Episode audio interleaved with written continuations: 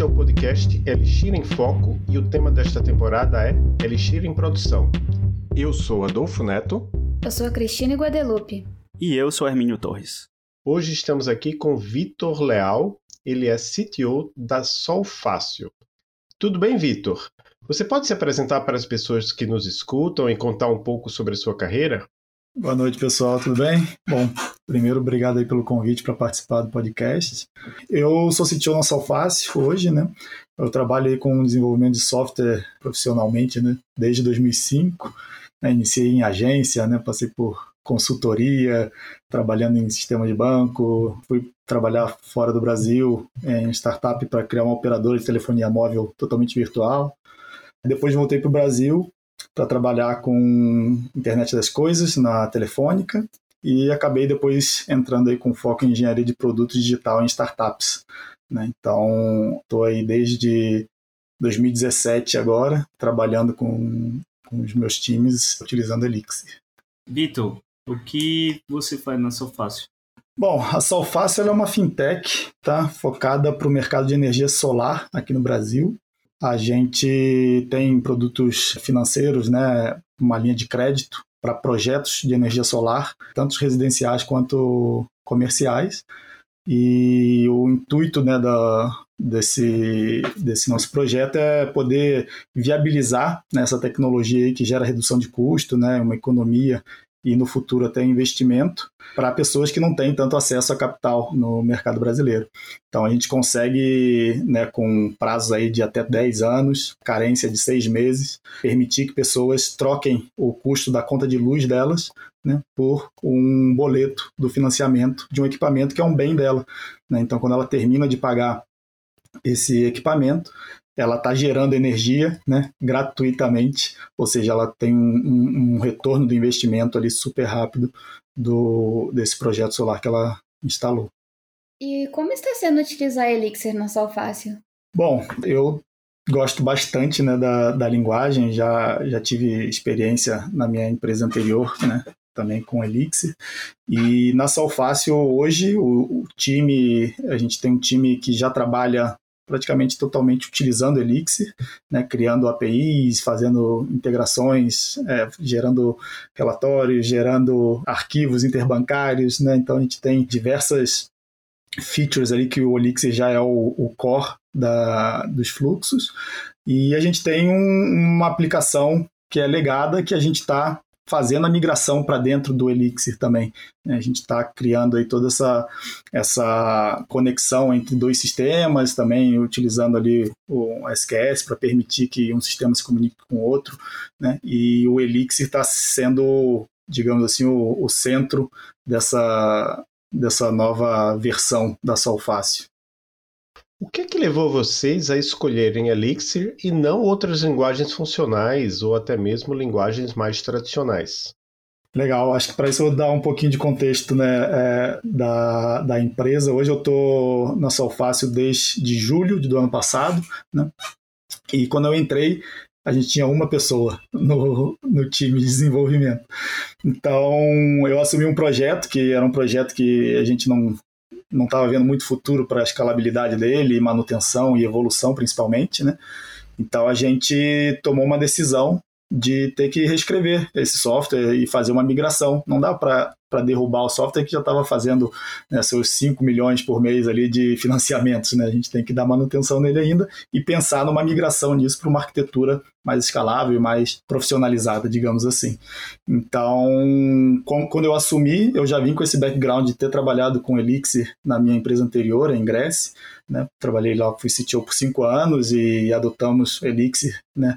É, em 2017 lá.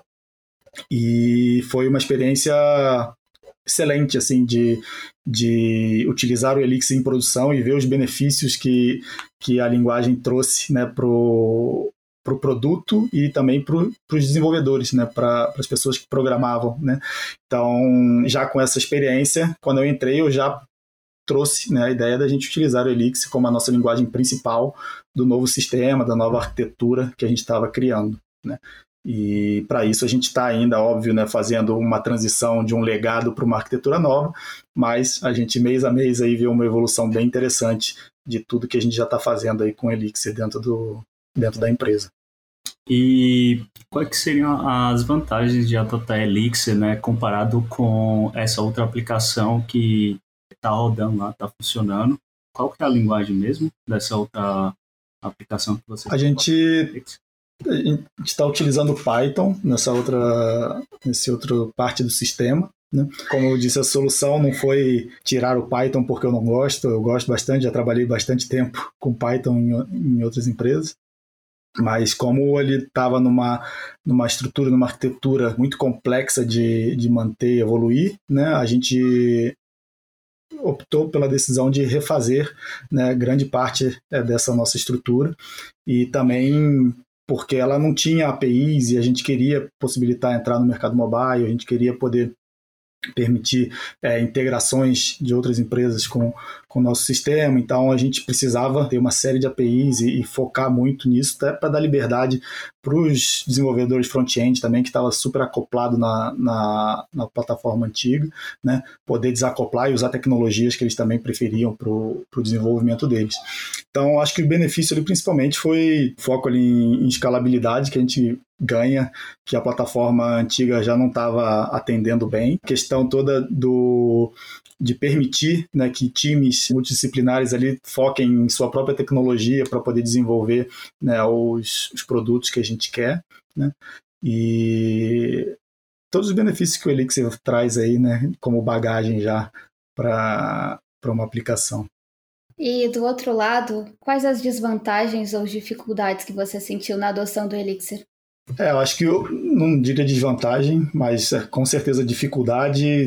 Eu acho que desde o do dia zero que eu tomei a decisão de passar a trabalhar com Elixir é contratação, né? Eu acho que um dos grandes papéis de, de um CTO, né, é montar um time que esteja ali apto ao desafio, né, da empresa que a gente está tentando escalar e evoluir. Então, encontrar pessoas já com uma proficiência em Elixir no mercado, a gente sabe que é um mercado muito competitivo e muitas das empresas grandes que estão utilizando são empresas internacionais, então realmente tem esse desafio de encontrar já pessoas muito proficientes em Elixir no mercado né, disponíveis.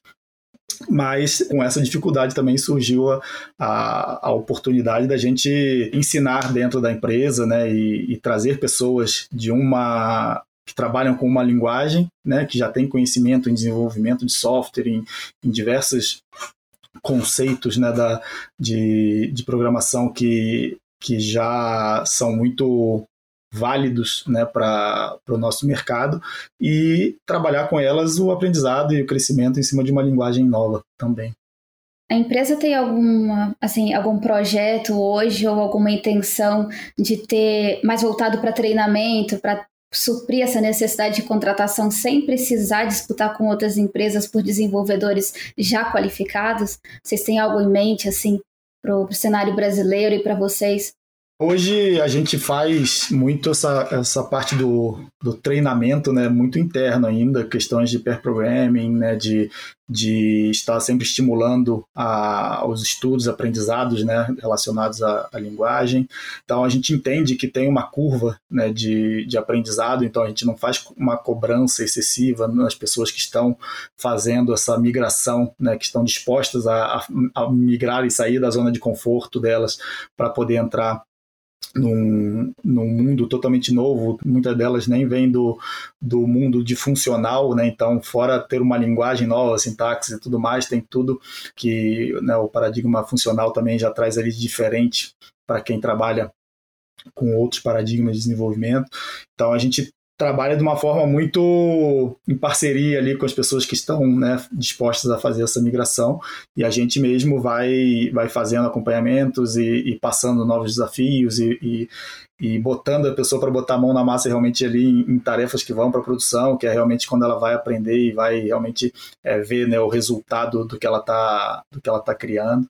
Então, mas ainda não temos nenhum plano assim de de é, expandir essa questão de treinamentos ainda para realmente para a comunidade, né? Eu acho que é, a gente ainda é uma empresa que está né, correndo bastante ali atrás de, de de achar o market fit, de, de realmente se encaixar ali no, como uma empresa estabelecida no mercado, brigando com grandes bancos, né? Então, acho que com certeza seria um foco aí para depois que a gente tiver um pouco mais, mais estabelecido no, no mercado. E eu tenho uma pergunta que é sobre a questão das possíveis vantagens que a adoção de Elixir trazem para a contratação. Porque algumas pessoas às vezes, ah, pô, que legal, é Elixir, é uma linguagem nova, é uma linguagem diferente, um paradigma diferente. Isso traz alguma vantagem também para contratar pessoas? Eu acho que isso também ajuda bastante a gente trazer pessoas que, que estão muito dispostas a aprender e gostam né, de, de se desafiar e estar fora da, da zona de conforto. E normalmente essas pessoas são pessoas né, que, que são é, um, profissionais muito valiosos também, né? Porque são pessoas que, quando você dá um desafio, elas correm atrás de, de aprender e, e resolver né, o, os desafios que elas vão ter. Então, sim, eu acho que também isso é um, acaba sendo uma, uma vantagem, né? Acho que o Elixir também, né, nos últimos tempos, tem ganhado bastante reconhecimento no mercado, né? Então, tem tido bastante curiosidade, eu acho que de desenvolvedores de outras linguagens, pelo menos é, aprender um pouco a programar e tudo mais. E quando vem que tem uma empresa trabalhando né, com Elixir, usando em produção e ajudando né, profissionais a, a, a pegar essa linguagem e realmente né, ser, utilizar ela no dia a dia, na carreira delas, eu acho que realmente isso pode ser uma vantagem, sim. Aproveitando nesse mesmo assunto, quais são as estratégias que vocês têm utilizado assim para equilibrar esse conhecimento entre a equipe, fazer com que as pessoas se sintam motivadas de, de, de manter estudando conhecimento, aprendendo sobre o ecossistema da linguagem, né? Porque quando você vai trabalhar com um software não só voltada à linguagem, você tem outras bibliotecas, né, extremamente conhecidas no ecossistema, como Phoenix, como Ecto, enfim, a maioria, se hoje você está fazendo uma aplicação web, volta e meia você vai ter que estar tá utilizando é, essas ferramentas e você precisa estar tá muito mais por dentro e conhecendo ali elas, né, e é um mundo além de ter que ter o aprendizado da linguagem e, e saber de, de, de, qual particularidades é, né, se é do, do framework, se é, se é do Ecto, se é da linguagem. E pode contar um pouco quais são as coisas que vocês têm feito lá?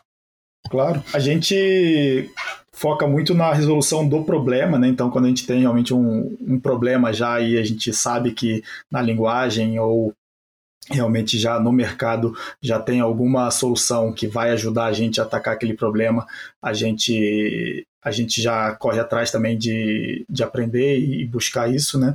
Então a gente hoje tem, fora né, o Hector, o Phoenix, né, que a gente utiliza, a gente trabalha também com o Broadway, a gente trabalha com o Oban, então, a gente utiliza ferramentas já conhecidas no mercado e desenvolvidas né, pela, pela comunidade para poder cumprir e resolver diversos desafios que a gente tem, né, principalmente com focos em, em escala. Né?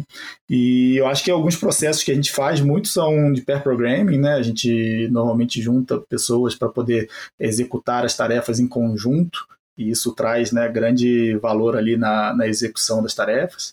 A gente costuma fazer também um, um clube do livro para fazer um compartilhamento de conhecimento de alguns livros que a gente compra para o time para poder é, disseminar conhecimento específico em uma, em uma parte né, do, do framework ou em alguma questão muito mais direcionada ali do, da linguagem do Elixir. Então, para aprofundar esse conhecimento, a gente faz esse, esse clube do livro para trocar ideias e, e o que está achando né, com relação aos capítulos dos livros. Eu acho que é, esses são os principais pontos, mas eu acho que code review é algo que ajuda demais né, no, nos processos aí de, de padronização da qualidade das entregas, do conhecimento né, do código. Então, acho que todo mundo trocando muito conhecimento através da colaboração no, no review dos códigos é muito importante também. Vitor, se você pudesse voltar no tempo para o exato momento em que você decidiu por Elixir, você manteria sua decisão? Por quê? Eu acredito que sim. Eu acredito que eu manteria. Eu, eu, eu acho que fui muito bem sucedido na minha decisão naquela, naquela época. Eu eu estava com um problema muito grande de escalabilidade da minha outra empresa com relação a concorrências e pagamentos, né, que na minha outra empresa eu vendia ingressos e, e ingressos é um, é um mercado de pico de eventos, né? Então, quando abre um evento específico, vai de, de mil requests para 40 mil, 50 mil, 60 mil no minuto. E a gente tinha uma dificuldade muito grande de escalar com as aplicações atuais, né? A gente já trabalhava no arquitetura de microserviços, de mensageria, mas mesmo assim, né, chegava a um, um limite ali que, que os sistemas que a gente estava criando não estavam evoluindo da forma que a gente precisava. E aí eu fui atrás de um desafio de, de resolver isso. Então fiz algumas provas de conceitos né, com, com Go, com, com Elixir, e no final escolhi pro, pro, pelo Elixir muito pela ferramenta ferramental que vem, que é muito developer friendly, né? uma, é uma linguagem feita para o desenvolvedor ser produtivo, né? E já, é já vem com o ferramental todo completo, né? Basicamente para essa sua produtividade.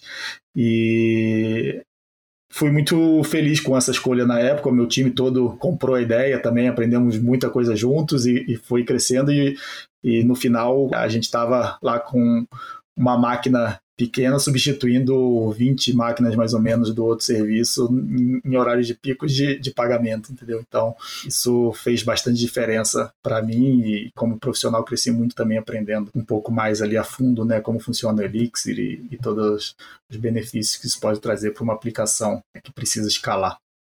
Vitor, quando você entrou na Solfácil, você disse que só tinha você e mais um desenvolvedor, era isso? É isso. Isso mesmo. E aí, e esse desenvolvedor não trabalhava ainda com Elixir? Não. Quando assim que eu entrei, ele estava dando a manutenção no sistema atual em Python. E como é que foi esse processo de esse desenvolvedor, ele já teve que adotar Elixir ou você foi contratando uma nova equipe e como é que foi esse todo esse desafio de, de construir um, uma empresa quase que em paralelo, né, com com, com Elixir? Como é que foi isso? Sim, é, esse foi um dos grandes desafios aí do, do ano passado para mim, né? Eu, como você disse, eu tinha uma pessoa, ela ela estava trabalhando, né, principalmente com Python. Falei para ela que do desafio que a gente ia ter, que a gente ia adotar o Elixir, que a gente ia fazer a migração do sistema, né, que a gente ia para um para um um sistema totalmente diferente do que ele está acostumado. Não foi uma migração para ele muito rápida, porque ele ainda tinha que dar manutenção naquele sistema, que ele era o maior especialista né, do sistema. Então eu fui contratando pessoas, né, contratei pessoas que que já tinha trabalhado comigo, que já trabalhavam com Elixir, e fomos aos poucos, né, criando em paralelo né, as features que a gente tinha que dar manutenção, que a gente tinha que evoluir o nosso produto, né, mesmo sabendo que ele estava muito engessado. Em paralelo, a gente foi fazendo um trabalho que não tinha muita visibilidade ainda, né? mas era uma aposta que eu sabia que tinha que ser feita para a gente poder ver o benefício disso depois. Então fui fazendo contratações, né? Acho que nos dois primeiros meses tinha cinco, seis pessoas, e aí a gente foi crescendo e, e hoje em dia estamos com um time de 25 é, desenvolvedores, né? Fora o time de produto. Então crescemos bastante como time e continuamos crescendo, né? Tá, estamos sempre em busca de pessoas para se juntar ao time.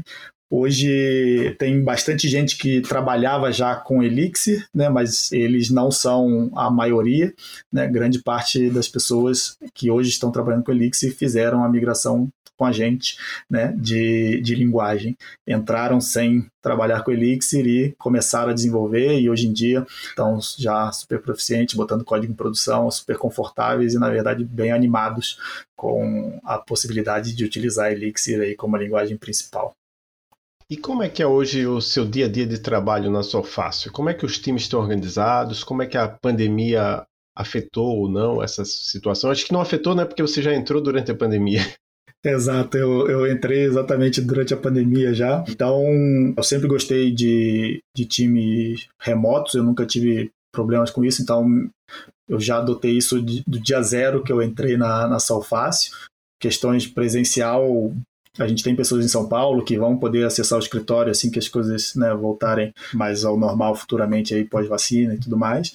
Mas eu contrato pessoas pelo conhecimento especialidade que elas têm que, que eu sei que vão agregar um valor para a empresa e para o time. Então, contrato pessoas já pelo Brasil todo. Hoje eu acho que 50% do time já é remoto, 100% remoto, nunca nunca voltariam, né?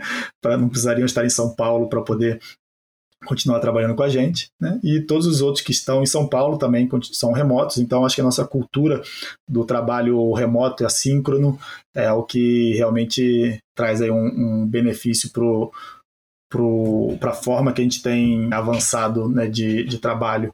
Hoje a gente trabalha utilizando o Scrum, né? óbvio que sempre muito adaptado para os nossos processos da empresa, né? sprint de duas semanas, e as, os, os, times né, estão hoje muito separados por projetos. Então a gente tem projetos a serem executados, a gente monta o time de algumas pessoas, essas pessoas são as responsáveis pela execução daquele projeto.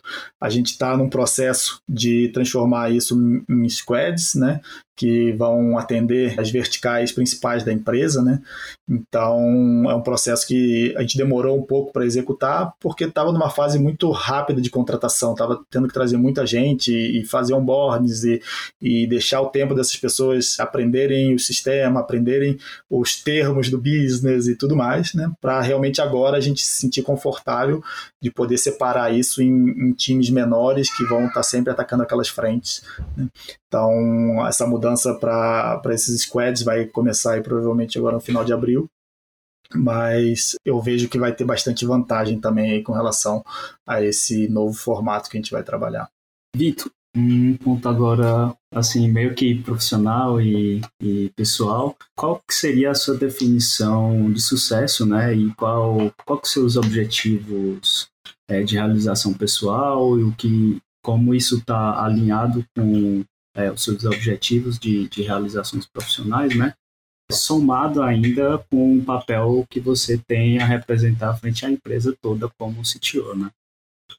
Acho que realização pessoal é o né, hoje sou pai, dois, dois filhos e gosto muito de estar presente. Eu acho que essa questão do, de estar é, trabalhando de casa também para mim é muito bom. Eu consigo ver meus filhos bastante, né? São, são muito novos os dois, então eu gosto muito de estar, de estar perto, ajudar e, e estar presente. Isso tem me ajudado bastante com essa questão né, de estar de casa. Provavelmente é uma cultura que eu vou adotar para mim também de, de trabalhar muito de casa, mesmo que tudo volte ao normal com relação a escritórios.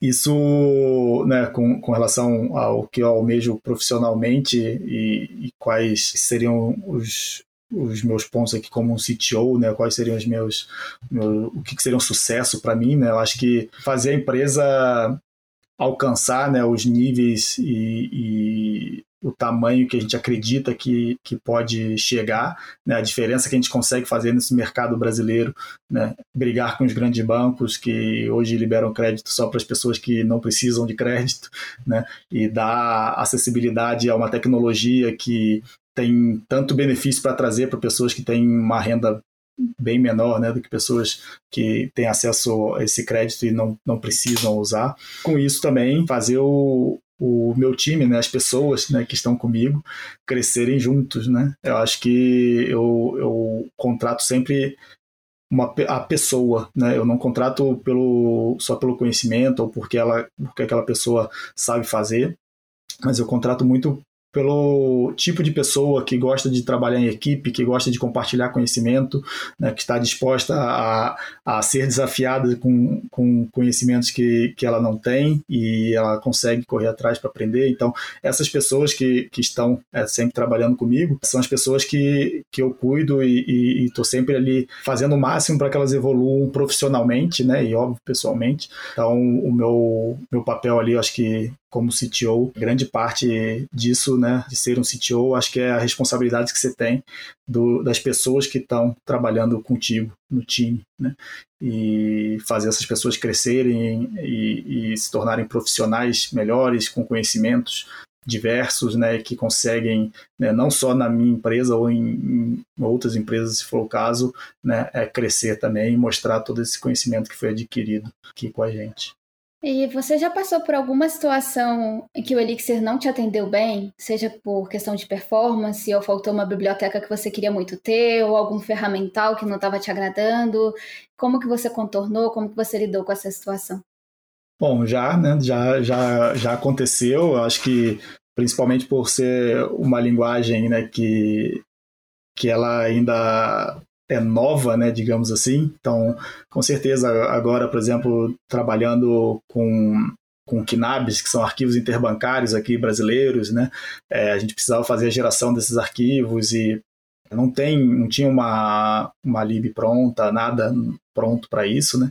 Então, sim, a gente teve que criar do zero, a gente né, teve que investir tempo em, em, desenvolver isso, porque isso é grande parte do nosso business, né? essa, essa troca de arquivos ali, de, de financiamentos e, entre a gente e o banco, né? Então, a gente teve que, que desenvolver nossa, nosso próprio gerador de, de arquivos KNABs, então é um desafio aqui que como produto, né? Você fala, pô, poderia estar focando no produto, mas tem, tem que fazer o ferramental para o produto funcionar. Né? E com certeza em outras linguagens, né? É, já, já tem essa, essa ferramenta pronta, então poderia ser visto aí como uma facilidade de trabalhar com outras linguagens para algum, alguns mercados, né? mas eu não vejo isso como um impeditivo. Né? Eu acho que isso agrega valor também bastante para o ecossistema como um todo, né? porque hoje em dia ainda não é uma ferramenta open source, mas com certeza é algo que eu gostaria muito de, de trabalhar e deixar ela mais redonda para poder fazer um open source dessa solução. E já teve casos também que performance, né, eu precisei fazer lá um, um parser para arquivos da Receita Federal, que são 5 GB cada arquivo, são 20 arquivos, né, e por mais que utilizasse né, os streams e tudo mais com Elixir, a performance de leitura dos arquivos, né, ela não chega não chegava aos pés ali de uma performance é, se utilizasse o Go, né? Então, ou alguma outra linguagem mais especializada. E então a gente acabou utilizando um pouco dos dois, né? A gente fazia todo o parser e, e, a leitura dos arquivos ali em Go e preparava ele para o Elixir fazer toda a formatação e escrita né, no, no Elasticsearch. Então, uma mistura das duas linguagens ali para poder fazer é, isso funcionar, é, é, funcionar de forma muito mais rápida. Não é que no Elixir não funcionava, funcionava, mas ele só demorava muito mais para poder processar todos os, acho que 46 milhões de registros que tinha nos arquivos, né? E a gente acabava gastando muitos recursos né, de, de máquina para terminar esse processamento e fazendo assim, né, trabalhando com uma outra linguagem que, que é conhecida por é, ter uma performance melhor nessa parte de, de leitura de arquivos, a gente conseguiu fazer uma redução ali de custo e continuou utilizando a nossa linguagem principal para realmente executar a feature que a gente precisava. E o que você poderia dizer, né, aí para nossa comunidade em Elixir é, com a experiência que você passou nessas duas empresas e todo o tempo que você teve utilizando Elixir, mas não só Elixir, em todo o seu background, toda a sua experiência na área de tecnologia, o que é que você teria a dizer para a comunidade? Eu acho que não só Elixir, mas seria mais o foco para a comunidade Elixir. Bom, eu acho que a gente tem que compartilhar muito conhecimento, né? Eu acho que esse é um ponto principal para todas as comunidades que trabalham com, com desenvolvimento, com, com linguagens, né? Isso é um, é um ponto muito, muito importante, né? Seja que você no seu trabalho compartilhe conhecimento com outras pessoas que, que têm acesso né, ao conhecimento das outras pessoas e com isso também compartilhar depois é, para as pessoas que estão na comunidade precisando de ajuda e, e, pedindo né, algum, alguma ajuda, algum conhecimento específico. Eu acho que isso é um ponto muito importante para o crescimento de todo mundo profissionalmente. Né?